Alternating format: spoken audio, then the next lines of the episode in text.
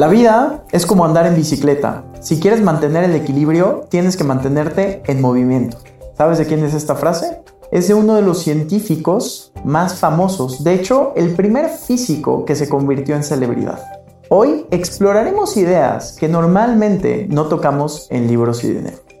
Pero recuerda que de acuerdo a mi promesa de hace unos meses, vamos a estar viendo modelos de pensamiento distintos para que podamos expandir nuestra mente y nuestra capacidad de resolución de problemas sea mayor.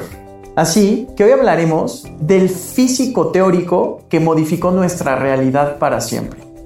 Hablaremos de la biografía de Albert Einstein, de Walter Isaacson. Libros y dinero.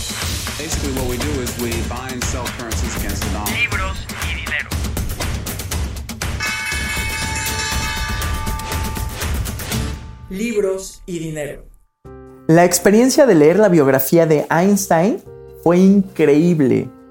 Es una cucharada de cultura general. El libro está muy bien escrito, entonces tienes muchísimo contexto histórico, tienes una explicación científica muy robusta, eso me costó muchísimo trabajo, lo tuve que leer y releer, no porque el libro no esté escrito de una manera simple, sino porque mi formación científica, en especial la de física, pues es la que recibí en la escuela y no era de mis materias favoritas. Ahora, después de leer esta biografía, siento mucho más interés en los fenómenos naturales.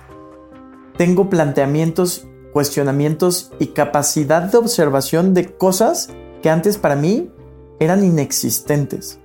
Entonces, sí cumple la misión de ampliar el marco de referencia y darte un modelo mental que pueda ayudarte a resolver problemas como antes ni siquiera lo habías imaginado. Como este libro tiene muchísima tela de dónde cortar, he decidido hacer dos podcasts. Este primero va a tener tres ideas que van a ser distintos espectros de la vida de una persona. Ya sabes que buscamos siempre cosas que sean replicables y cosas que puedas adoptar, utilizar como herramienta en tu vida y tener mejores resultados. Entonces, una de esas ideas está dedicada a eso, otra idea está dedicada meramente al tema científico y otra tercera idea, sí, cómo no, somos humanos, nos gusta el chismecito vamos a dar datos muy curiosos de la vida de este personaje. Arranquemos con las tres ideas. Idea número uno. Si quieres saber cómo es que pensaba Albert Einstein, aquí te voy a dar algunos tips que vas a poder replicar para saber cómo pensaba este científico. Idea número dos. El tiempo absoluto no existe. El tiempo no es una realidad independiente a ti. Descubre las desconcertantes conclusiones de la teoría de la relatividad especial. Idea número 3. Además del científico revolucionario, Albert Einstein fue un ser humano, como tú y como yo. Y hay muchísimos datos de su vida personal que son sumamente interesantes. Aquí vamos a compartir muchos de estos datos, incluyendo uno de los vacíos históricos más espeluznantes, la desaparición de su primera hija. Perfecto, idea número uno, ¿cómo es que puedes pensar como Albert Einstein? Para todos los que somos papás, bueno, probablemente si eres papá te has cuestionado esto.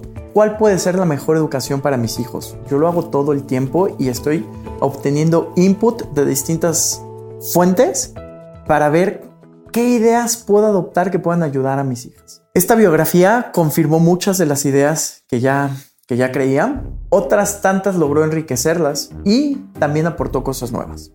Einstein nació en una familia judía, judía no ortodoxa, incluso él estudió en una escuela católica, nació en Alemania, una hermana, una hermana menor, Maya Einstein, y creo que cuando pensamos en alguien que es extraordinariamente destacado en algún campo, el contexto tiene un gran peso y ese contexto tiene que cumplir ciertos mínimos. Es muy poco probable que si mides 1,60 llegues a la NBA.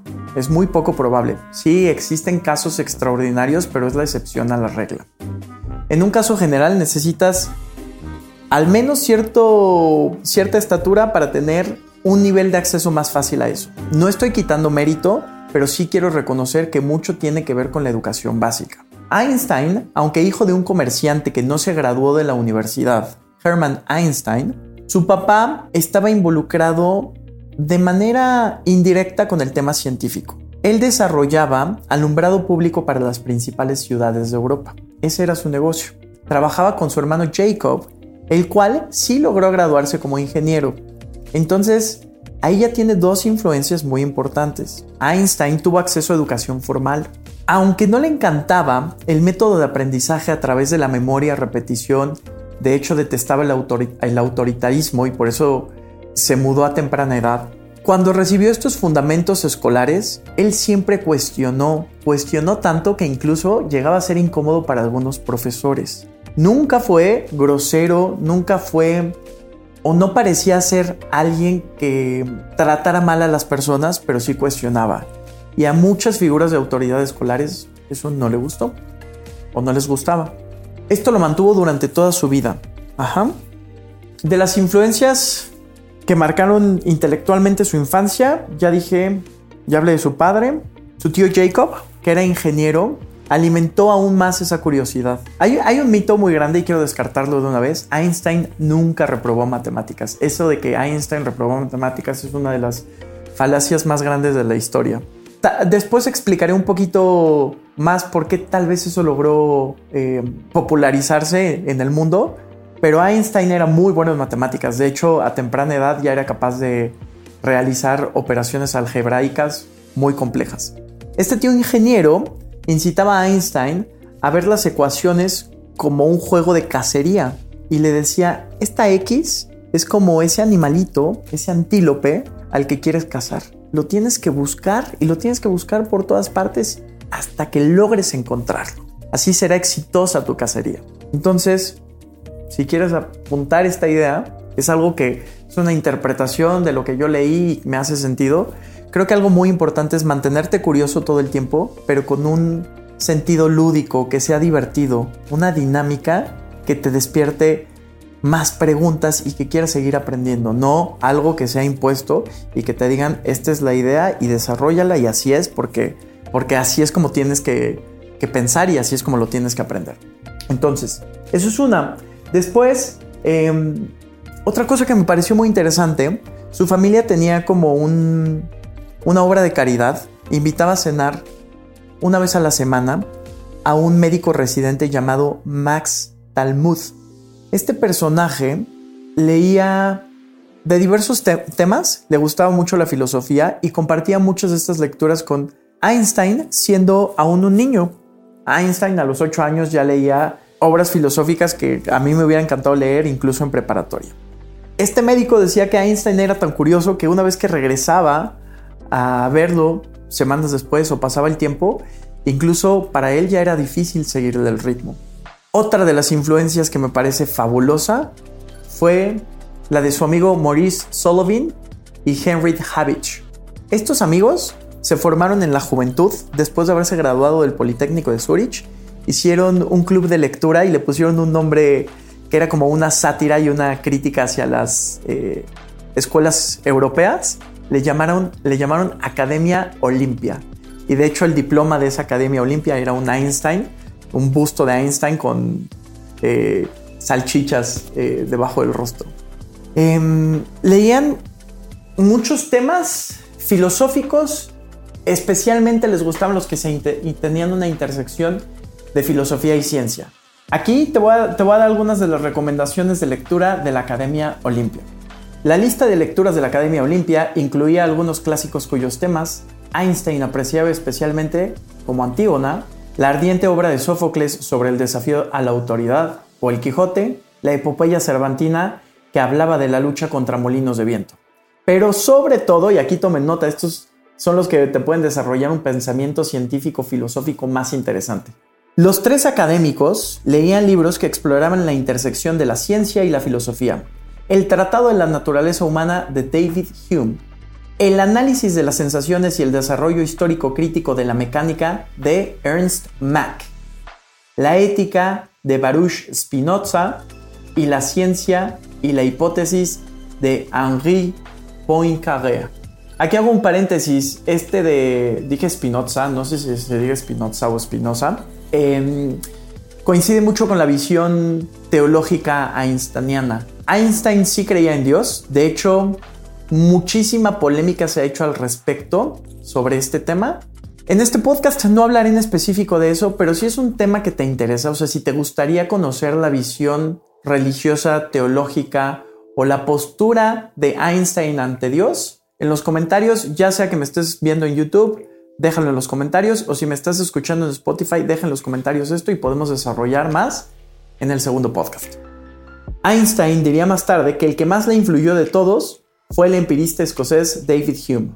1711-1776. Hume se mostraba escéptico con respecto a cualquier conocimiento que no pudiera ser percibido directamente por los sentidos. Incluso las aparentes leyes de causalidad le resultaban sospechosas. Meros hábitos de la mente. Mucho se dice de que Albert Einstein dio algunos de, los saltos imaginativos más grandes de la historia. De no haber sido por él, tal vez habríamos descubierto estas teorías 100, 200 o hasta 300 años después.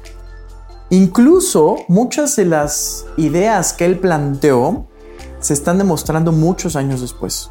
Tal es el caso de que esto también no lo tocaré aquí, pero se tuvo que comprobar la teoría de la relatividad general, esa la veremos en el podcast 2, a través de observaciones astronómicas que se realizaron años después y coincidían a la perfección con las ecuaciones einsteinianas. Una genialidad. Entonces, ¿cómo logras un pensamiento imaginativo que pueda romper con tantos esquemas y que nos acerque tanto a la explicación de fenómenos naturales o a la explicación del universo y de cómo operan desde los átomos hasta las leyes de la física en distintos estados de movimiento. ¿Cómo haces eso? Científicamente existen dos, no sé si llamarles posturas, no, no son posturas. Em, digamos que existen dos formas de generar ciencia. Existe un método inductivo y un método deductivo. El método inductivo es el que la mayoría de nosotros somos capaces de relacionar con el pensamiento científico. A través de experimentos vamos a encontrar las pautas empíricas y una vez que ponemos en conjunto estas pautas empíricas, encontramos las leyes que explican estos resultados. O sea, digamos que la creación del conocimiento la vamos a basar en experimentos y en resultados empíricos. El otro método, que es el que me pareció mucho más interesante, es el deductivo. El deductivo construye a través de grandes postulados e hipótesis que aún no, han sido probadas. Y sobre estas estructuras, sobre estos pensamientos lógicos así de, oye, este, hay que, por ejemplo, lo que hizo Einstein, ¿no? Hay que incluir el tema de la relatividad y después el tema de eh, la luz eh, bajo esta teoría las respeta y después de eso desarrolla una nueva teoría. Ajá, no busca las pautas empíricas, sino busca grandes postulados y sobre eso construye. Mucho de lo que el autor presenta como testimonio y como evidencia en el libro es eh, basado en la correspondencia de Einstein. Y de muchas de estas cartas incluye fragmentos que me parecen fabulosos. Aquí te voy a leer un fragmento en el cual Einstein habla de su preferencia por el, por el enfoque deductivo. La imagen más simple que uno puede formarse sobre la creación de una ciencia empírica es la que se basa en un método inductivo. Se seleccionan y agrupan hechos individuales a fin de que las leyes que los vinculan resulten evidentes. Sin embargo, los grandes avances en el conocimiento científico se han originado de ese modo solo en pequeña medida. Los avances realmente grandes en nuestro conocimiento de la naturaleza se originaron de un modo casi diametralmente opuesto a la inducción la captación intuitiva de lo esencial de un gran conjunto de hechos lleva al científico a postular una hipotética ley o leyes básicas. A partir de esas leyes derivan sus conclusiones. Ahora sí, vamos con la idea número 2. El tiempo absoluto no existe. Vamos a explicar la teoría de la relatividad especial de Albert Einstein. Yo antes de leer este libro solo ubicaba la teoría de la relatividad como un concepto y pensaba que era una sola. Ahora sé que la teoría de la relatividad se divide en dos, la, que, la especial y la general. La especial es la más sencilla de explicar. De hecho, la podemos explicar con una mujer en un avión y un hombre sentado en el sillón de su sala. Vamos a imaginar lo siguiente. Esta mujer en el avión y este hombre sentado en el sillón de su sala coinciden en algunas cosas. Ambos podrían servirse una taza de café, podrían hacer botar una pelota, incluso podrían meter bollos a un hornito, calentarlos. ¿Qué quiere decir esto? Para ambos regirán las mismas leyes de la física. El señor que está sentado en la sala de en el sillón de su sala podría pensar que él está en reposo y que el avión que pasa encima de él está en movimiento. Y la mujer que se encuentra en el avión podría pensar que ella es la que está en reposo y que la Tierra se desliza a sus pies. Y de acuerdo a la teoría de la relatividad, no habría forma de decir que uno tiene la razón y el otro no. De hecho, tampoco hay razón absoluta. Lo único que puede decirse es que cada uno de ellos está en movimiento en relación con el otro. Y evidentemente, ambos están moviéndose a gran velocidad con respecto a otros planetas, estrellas y galaxias. La teoría de la relatividad especial que desarrolló Einstein en 1905 se aplica únicamente a este caso especial, de ahí su nombre, una situación en la que los observadores se mueven a velocidad constante unos respecto de otros, más específicamente de manera uniforme en línea recta y a velocidad constante. Esto se conoce como un sistema inercial. Eso es la teoría de la relatividad especial, pero para entender un poquito más y entender fenómenos como la dilatación del tiempo, la paradoja de los gemelos, vamos a dar dos pasos atrás y vamos a empezar con la relatividad de Galileo. Siglos atrás ya existía relatividad. Y Galileo tiene uno de los ejemplos, bueno, el autor lo escribe, lo escribe como uno de los ejemplos más bellos para explicar la relatividad. Esto lo utilizaba como argumento. Recuerden que en esa época era como eh, todavía se creía que la Tierra era el centro del universo y entonces el hablar de que la Tierra se encontraba en movimiento era incluso pecado. Y uno de los argumentos más fuertes de los escépticos era, ¿y si la Tierra se mueve, por qué no somos capaces de percibir ese movimiento? Si se moviera, sentiríamos que se mueve. ¿Quieren el argumento para eso? Les voy a leer la carta de Galileo. Si estás en tu casa, cierra los ojos y haz este experimento mental. Enciérrese con algún amigo en el camarote principal bajo la cubierta de algún gran barco y llévese consigo unas cuantas moscas, mariposas y otros pequeños animales voladores. Lleve también un gran cuenco de agua con algunos peces. Cuelgue una botella que vacíe su contenido gota a gota en una vasija ancha situada debajo. Con el barco completamente inmóvil, observe con detenimiento cómo los pequeños animales vuelan con la misma velocidad a todos los rincones del camarote. Los peces nadarán indistintamente en todas direcciones. Las gotas caerán en la vasija de debajo. Y si lanza algo a su amigo, no tendrá que lanzárselo más fuerte en una dirección que en otra, siendo las distancias iguales. Si salta con los pies juntos, avanzará el mismo espacio en cualquier dirección. Cuando haya observado todas esas cosas cuidadosamente, haga que el barco avance con la velocidad que desee, con tal de que el movimiento sea uniforme y no fluctúe de aquí para allá. No descubrirá el menor cambio en todos los efectos mencionados, ni tampoco podría deducir por ninguno de ellos si el barco estaba en movimiento o permanecería inmóvil. ¿Te das cuenta? Eso es un sistema inercial velocidad uniforme, constante, línea recta y las leyes de la física son iguales y se perciben iguales. Si tú avientas una piedra a este cuenco con agua, las ondulaciones producidas por la piedra se explican con la mecánica clásica. Y también que puedas hablar con tu amigo. El que hables y las ondas sonoras lleguen con la misma facilidad que en el exterior es porque el aire y todo lo contenido dentro del barco se mueve en conjunto. ¿No? Vamos a imaginar que subimos a la cubierta de este barco. Subimos a la cubierta y nos desplazamos a una, velocidad de 40 kilómetros por hora. Al mismo tiempo nos aproximamos a un barco que está emitiendo un sonido desde una bocina. Nos vamos a aproximar a una fuente de sonido. Las ondas emitidas por la bocina de este barco, como ya dije, viajan a 1220 kilómetros por hora. Nosotros viajamos a 40 kilómetros por hora se suman las dos velocidades relativas, entonces deberíamos estarnos cruzando a una velocidad relativa de 1260 kilómetros por hora. Piénsalo de otra forma, imagínate que estás en una moto acuática y tienes olas que se aproximan a ti a 10 kilómetros por hora. Si estás fijo, van a cruzar a 10 kilómetros. Pero si estás en movimiento, digamos 40 kilómetros por hora, el punto de cruce será una velocidad de 50 kilómetros por hora. Y de ahí surge la pregunta de Einstein. Él de niño, desde los 16 años, se imaginaba viajando a la velocidad de la luz. Algo muy interesante es que muchas de sus teorías las construyó con experimentos mentales. Él era muy bueno visualizando cosas. No era tan buen matemático. De hecho, en, un inicio no sentía tanto aprecio por las matemáticas, pero era un gran físico teórico. Su imaginación era brutal.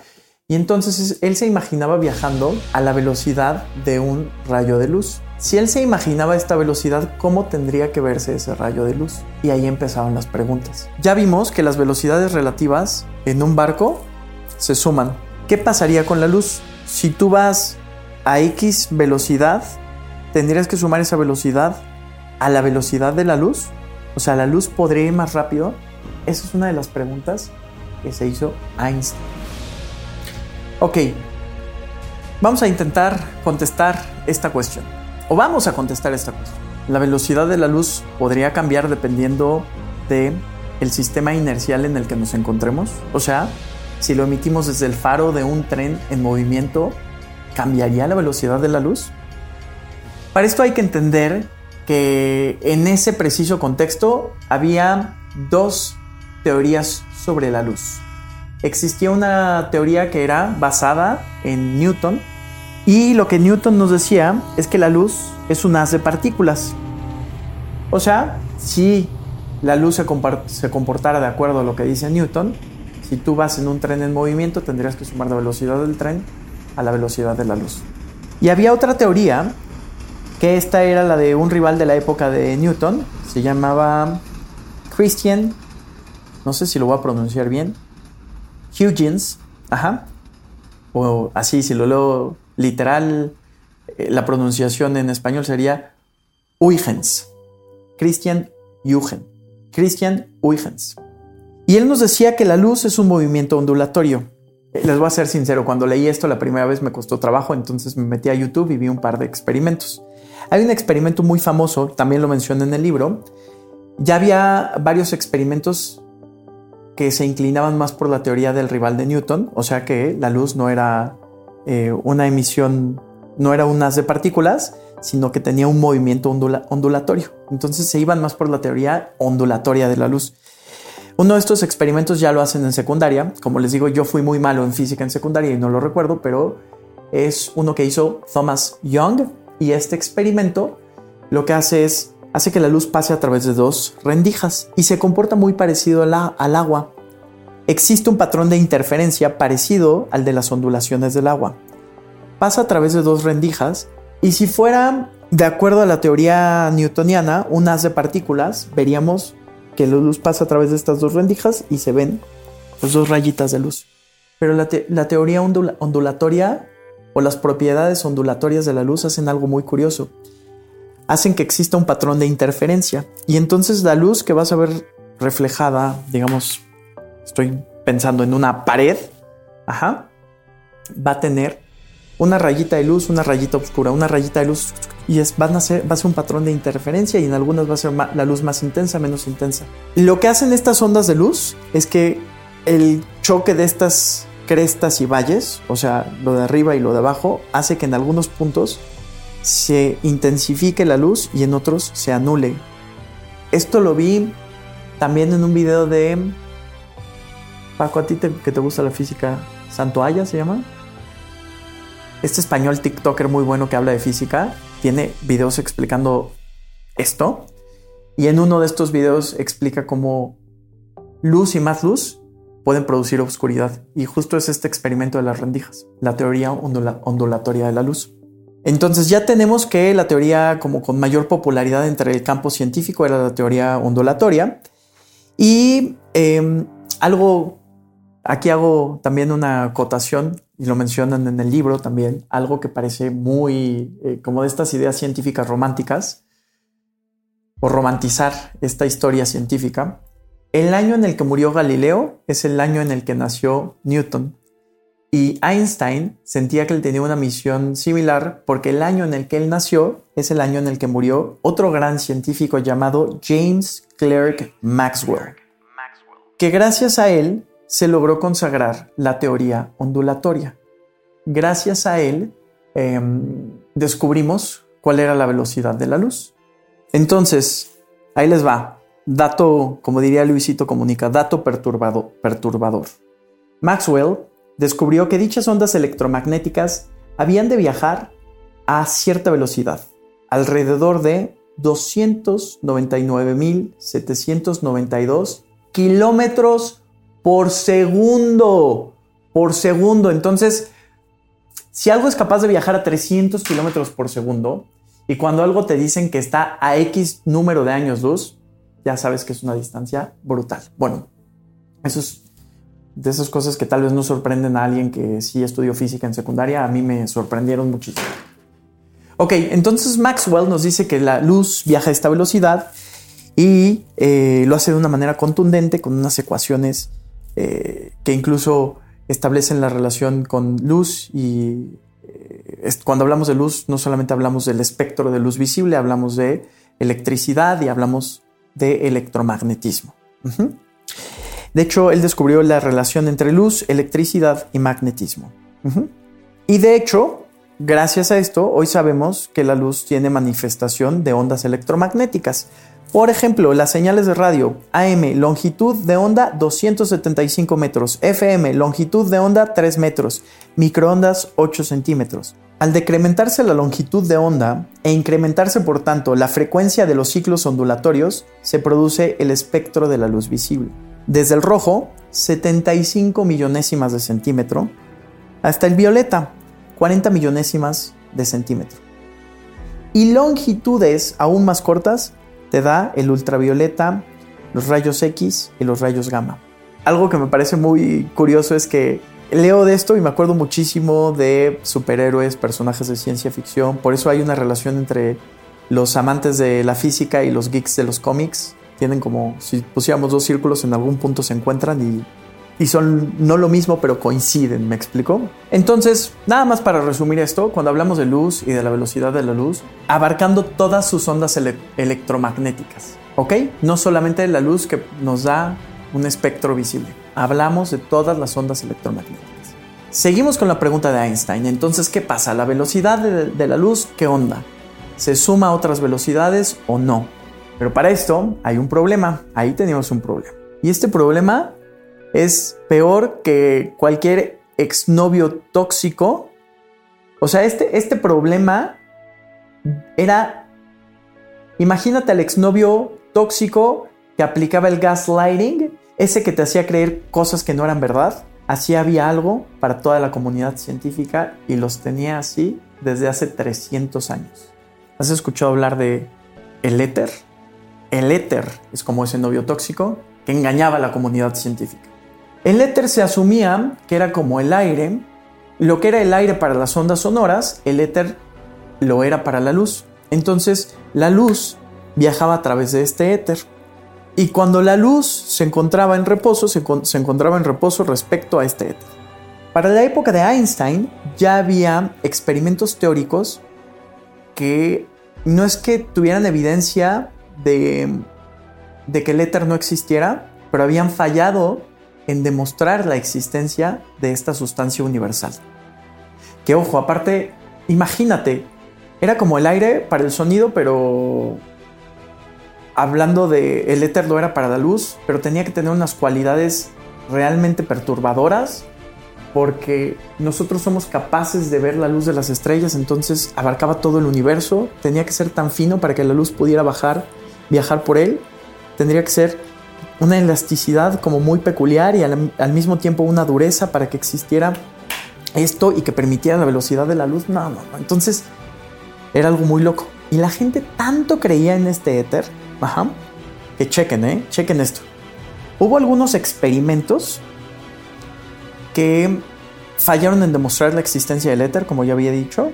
Estaba el de Hippolyte Fizeau, y esto lo hizo con luz viajando a través del agua. Lo, intentó viajando eh, contracorriente a corriente y tal, y no veía un cambio en la velocidad de la luz, entonces eso era, pues no lograba demostrar la existencia del éter, porque si el éter existiera, habría un cambio perceptible. Después hubo otro que fue mucho más famoso, el de Michelson and Morley, que ellos utilizaron un, un brazo, eh, bueno, no voy a entrar en detalle en ese experimento, pero también ellos fallaron en demostrar la existencia del éter. ¿Y qué creen que pasó? Aún así, aún así los científicos tanto creían en el éter que dos científicos de manera independiente, uno de apellido Lawrence, que no es cualquier físico, es el padre de la física teórica, y otro de apellido Fitzgerald, llegaron a la conclusión de que éramos incapaces de detectar el éter porque el éter tenía cualidades tan peculiares que cuando lo queríamos, cuando hacíamos estas mediciones, los objetos se encogían, incluso los objetos de medición se encogían ante este éter y entonces nos daban mediciones invariables. Esta ecuación se volvió tan famosa que la llamaron la contracción Lorentz-Fitzgerald. O sea, todo tenía que adaptarse al éter. Einstein en ese momento ya calificaba la situación de deprimente. Bien, entonces ahora sí vamos a ver cómo es que Einstein llegó a la teoría de la relatividad. ¿Se acuerdan que les dije el método deductivo y de grandes postulados? Pues él partió con dos grandes postulados. El primero era el de la relatividad. Las leyes de la física tendrían que ser iguales independientemente del estado de movimiento del cuerpo. Y el segundo era el de la luz y para este tendría que decidirse si se iba con Newton o si se iba con la teoría ondulatoria, que ya era un poquito más famosa y más comprobada, de Maxwell. Intentó trabajar con el postulado de la relatividad y Newton, pero las ecuaciones no le daban, las matemáticas no lograban comprobar esto. Entonces cambió el segundo postulado y el segundo postulado tomó el de la teoría ondulatoria. Y con este sí logró llegar al resultado deseado establece la velocidad de la luz como una constante. Entonces relatividad y velocidad de la luz constante. La velocidad de la luz no cambia, se mantiene, se sostiene. Y esto coincidió perfectamente con las ecuaciones de Maxwell, entonces ya era, encajaba la pieza perfectamente. Yo te dije que el tiempo no es absoluto. Primer punto y la primera idea einsteiniana que nos da un ejemplo que todos podemos entender de cómo no existe el tiempo. No existen eventos que sean simultáneos. No existe la simultaneidad absoluta. Él usa, eh, escribió, Einstein escribió un libro para explicar esta teoría a gente no científica y utiliza el ejemplo de un tren. Muchos de los, paréntesis, muchos de los ejemplos de Einstein tienen que ver con trenes y relojes. Él trabajó en Berna como jefe, como en la oficina de patentes y estaba cerca del reloj y veía trenes pasar todo el día. Era una chamba de flojera, ya no me metí en ese tema, creo que luego podría explorarlo, pero bueno, muchos de esos ejemplos son eso. Y uno de los ejemplos es, imagínate, vamos a imaginar que está un tren parado en la estación, hay otra persona afuera del tren parado en el terraplén que sería el, el andén, el andén, ajá. Y se encuentran justo en el punto medio, ambos se encuentran en medio de dos eventos, la caída de un rayo, el rayo A y el rayo B. Se encuentran en la misma coordenada estas personas cuando caen los rayos, perciben el evento como simultáneo, porque la velocidad de la luz hace que la percepción del rayo llegue al mismo tiempo. Pero ahora imaginemos que uno de estos personajes, el que va en el tren, se acelera a una velocidad intensa hacia el rayo. Regresamos al, punto en el cual caen los dos rayos. Caen los rayos, pero como esta persona se está alejando del rayo A y se está acercando al rayo B, ¿cuál será el rayo que percibirá primero? El rayo al que se está acercando. Ojo, sé que estamos hablando de una situación hipotética porque los rayos viajan o la luz viaja a 300.000 kilómetros por segundo. Para un ser humano sería imperceptible notar esa diferencia, pero imaginemos que el que va en el tren es algo así como un Superman o un Flash que es capaz de notar estas sutileces en impactos de altísima velocidad. Entonces, ¿te das cuenta? No existe la simultaneidad absoluta. Esta idea, ¡oh! Cuando tú dices nos vemos a las 7 en la estación de tren, lo que estás diciendo es nos vamos a ver a las 7, no porque el tiempo sea algo independiente y una realidad, un TikTok universal, le estás diciendo a las 7 porque es el momento en el cual la manecilla pequeña de mi reloj marcará las 7. Pero dependiendo de nuestro estado de movimiento, vamos a percibir los eventos en un tiempo diferente. No existe la simultaneidad absoluta. Esto tiene implicaciones tan profundas que nos está diciendo que no existe el tiempo absoluto. Y esto se lleva al extremo. porque no es solamente una idea curiosa. Esto hace que el tiempo sea diferente dependiendo del estado de movimiento. Todos los cuerpos en movimiento tienen un reloj que se va a mover diferente. Incluso existe algo que se llama dilatación temporal. Y hay, un caso muy famoso que se conoce como la paradoja de los gemelos. Si un gemelo se queda en el planeta Tierra y su gemelo toma una aeronave que se mueve a una velocidad muy cercana a la velocidad de la luz, lo que nos dice esta paradoja es que uno de ellos envejecerá más rápido que el otro. O cuando regrese la nave verá al otro gemelo viejo. Lo que nos dice esto es que el gemelo que se queda en la Tierra, para él el tiempo pasará mucho más lento, envejecerá. El que va, gira y regresa, como se está moviendo a una velocidad cercana a la velocidad de la luz, para él el tiempo pasará muy rápido. Entonces si se va, para uno puede que pasen 3 años y para el otro pasen 17 años. Cuando regresa, uno será más viejo que el otro. Esa es la paradoja de los gemelos. Es un caso hipotético porque es muy difícil o es imposible, según, según lo que sé de física hasta ahora, no sé si están cambiando las reglas, es que viajemos a una velocidad cercana a la velocidad de la luz. Pero esta teoría se ha comprobado poniendo relojes en aviones. Los aviones, estos relojes experimentan un atraso. Entonces, literalmente se modifica el tiempo. Voy a tratar de hacer algo bastante retador. Voy a tratar de describir con palabras alguno de los ejercicios imaginativos de Einstein, a ver si tú puedes percibir este cambio, cambio en el tiempo. Vamos a regresar a los trenes. Vamos a utilizar trenes como ejemplo. Hay un tren que está en un andén. Hay una mujer adentro del tren. Y vamos a imaginar que hay un reloj con un espejo en el piso y otro en el techo esta mujer es capaz de percibir un rayo de luz que sube y baja. Lo va a ver en vertical, ¿estamos de acuerdo? Está dentro del tren, lo va a ver en vertical. Si el tren acelera y se empieza a mover, recordemos que en los sistemas inerciales, pues ella lo va a seguir percibiendo de la misma manera. La luz sigue en vertical. Pero ¿qué pasa con alguien que lo experimenta desde el exterior? Una persona que está parada en el andén y ve el tren en movimiento. Este tren en movimiento, cuando el rayo baja, este panel que se encuentra abajo avanza y entonces ya no percibe el rayo de luz en vertical, lo, lo, ve como en una diagonal hacia adelante y luego lo ve en una diagonal que regresa hacia el techo, ajá, hacia adelante, siempre. Entonces, el mismo rayo de luz, el que viaja a la misma velocidad, recorre una distancia mayor cuando es observado de por alguien en un movimiento relativo menor al del tren. El que está parado afuera verá que el rayo recorre mayor distancia. Ahí está. La relación espacio-tiempo. En algún momento, la teoría de Einstein se iba a llamar la teoría de la invarianza, porque establece, no es que todo sea relativo, no es que eh, el tiempo es relativo y tal es relativo, no, hay cosas que no tienen una variabilidad. Eso es la velocidad de la luz y la relación tiempo-espacio. Esas cosas no cambian. Con eso se construye la teoría de la relatividad especial. Creo que me extendí demasiado en esta parte. Me gustaría tomar una pausa para que en el siguiente podcast te pueda explicar la ecuación más famosa del mundo, E igual a mc al cuadrado, y la segunda parte de la teoría de la relatividad, que es la relatividad general, que en esta ya involucra, aparte de, em, de la relación tiempo-espacio y velocidad de la luz, ya involucra una teoría gravitatoria. Es una locura. Eso, es, eso, eso también te va a fascinar. Eso lo dejo para el siguiente podcast y vamos a la idea 3. Datos curiosos o de otra forma, chismecito de la vida de Albert Einstein.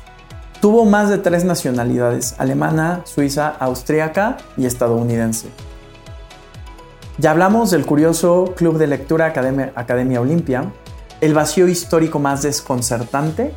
Tuvo una primera hija, y de esa primera hija no se tiene registro después del año de nacida. Nadie sabe qué pasó, no se sabe si eh, se la regalaron o la cuidó la mejor amiga de, su primera esposa. No se sabe si murió, no se sabe nada, pero el vacío histórico es desconcertante. La desaparecieron de las cartas y hablan de una manera muy sospechosa sobre un evento de no sabemos qué pasó con ella, o sea, no sabemos qué planearon, no sabemos si planearon, no sabemos si hubo un accidente, no sabemos si eh, la dieron en adopción, no sabemos nada, pero ahí hay un vacío histórico tremendo. Al realizar la teoría de la relatividad especial, trabajaba no como científico, sino como burocrático en la oficina de patentes de Berna, Suiza. O sea, imagínate que tienes a alguien que ya revolucionó el mundo y está trabajando ahí en una oficina de gobierno en un puesto de entrada, o sea, ni siquiera en un puesto jefe. Y alguien que está haciendo teorías que cambian el mundo, así trabajando eh, en una oficina de patentes en Berna, Suiza. Esto es súper curioso y esto lo vamos a ver en el segundo podcast. De joven fue un rebelde y deconstruyó la física clásica. De viejo fue un defensor de lo establecido, detractor de nuevas teorías físicas y era detractor, en especial, de la mecánica cuántica. De inicio, él fue el rebelde y de grande se convirtió en The Establishment, en contra de todo lo que le parecía que no encajaba dentro de lo que él ya conocía. O sea, imagínense, y la física cuántica está loquísima para que haya alterado a Albert Einstein. Él no creó la bomba atómica, pero sí causó el inicio del proyecto Manhattan. O sea, él sí fue el que Estados Unidos, gobierno, hagan el proyecto Manhattan porque los alemanes se vienen con todo. El FBI sospechaba de que fuera comunista y bueno, como consecuencia de esta sospecha se convirtió en una cacería de brujas. Él nunca fue comunista, sí tenía ciertas ideas sociales demócratas, pero él defendía muchísimo la libertad individual, tal. Nunca participó de manera activa en foros comunistas, se negó a ciertas organizaciones, de repente escribió en algunas eh, cosas que eran patrocinadas por gente con otras intenciones, tal, y de ahí que creyeran que era comunista, lo investigaban por todo, eh, y por eso, de hecho, ni siquiera pudo entrar al proyecto Manhattan. Algo también interesante es que eh, tuvo una novia, así, y me acuerdo mucho de Black Widow, sé que mis referencias son ahorita Marvel, tal, pero Black Widow, como esta espía rusa, Einstein tuvo un amante espía rusa, curioso. Ah, esto es lo más loco, esto es lo más loco. Al morir, de manera ilegal extrajeron su cerebro. O sea, sin autorización, el tipo que estaba, este, pues como preparándolo para... Le quitó el cerebro y lo escondió. Viajó con este cerebro por Estados Unidos durante más de 40 años. Lo traía en la cajuela. Todos querían estudiar el cerebro de Albert Einstein y les iba dando pedacitos de este cerebro a científicos que fueran de su agrado. Lo más, lo más loco de eso es que Einstein tuvo una nieta adoptiva, hija de, su hijo Hans Albert Einstein, que también fue profesor en Estados Unidos. Y esta nieta adoptiva se creía que no era, que no era nieta adoptiva, sino que en realidad era hija biológica de Einstein, de Albert Einstein. Y quisieron hacer la prueba de ADN en 1998 utilizando el cerebro. Pero ¿qué creen? El que embalsamó el cerebro lo hizo mal y no le sirvió para las pruebas de ADN. Ah, algo que a muchos les parece como muy... Me, comentaban mucho en TikTok y así, era que, oye, ¿y si se casó con su prima? Sí, sí se casó con su prima y no era solamente su prima por un lado, era prima hermana y era prima segunda, o sea, era familia. De hecho, hasta de viejitos se parecen, hasta tienen como el, mismo look, pelito despeinado, desordenado y así se parecen. Mm, en la biografía no noté que fuera algo que llamara demasiado la atención tal vez por el contexto, la época, no sé, era algo común. Pero sí, se casó con su prima también. Bien, después del chismecito, nada más vamos a darle redondeza a estas tres ideas. La primera idea es cómo puedes pensar como Albert Einstein, desarrolla un pensamiento curioso, que sea divertido, que sea lúdico, busca mentores o gente que te pueda impulsar. Si tú eres papá, busca desarrollar esa mentoría, esa sapiencia con tus hijos. Si no la tienes, busca esas fuentes para que ellos las tengan. Un desafío hacia la autoridad constante. Busca, busca, busca siempre romper con lo establecido, pero con un pensamiento crítico y un approach científico. No ese escepticismo de teorías conspiranoicas, no va por ahí. Después, punto número dos, la teoría de la relatividad especial. Lo que trasciende para nosotros y lo que logra explicar es que no existe el tiempo absoluto, no existe el espacio absoluto. Se agrega una dimensión más a las tres ya conocidas por el espacio. Se agrega la dimensión del tiempo. Tres del espacio y una del tiempo. El tiempo es la cuarta dimensión. Cuarta dimensión. Pues la idea número tres, nada más cerrar con que Albert Albert, ella es mi amigo. Aunque el doctor Einstein era un ser humano, eh, tiene una vida interesantísima justo por eh, la relación de eh, pensamiento intelectual y contexto. Fue la primera celebridad de su época también. Entonces, creo que es interesante leer una biografía no solamente por lo que aprendes de los descubrimientos de la persona, sino porque te explica quién es la persona detrás de estos grandes logros, te humaniza, te da contexto histórico. Quiero cerrar con una frase, es de mis frases favoritas. Una fe ciega en la autoridad es el enemigo más grande de la verdad. Albert Einstein. Por cierto, próximo podcast seguimos con Einstein y ahí hablaremos de la teoría cuántica que tanto lo perturbó. Vas a descubrir qué ideas pueden hacer que una mente tan grande diga, esto está muy loco. Hasta la próxima.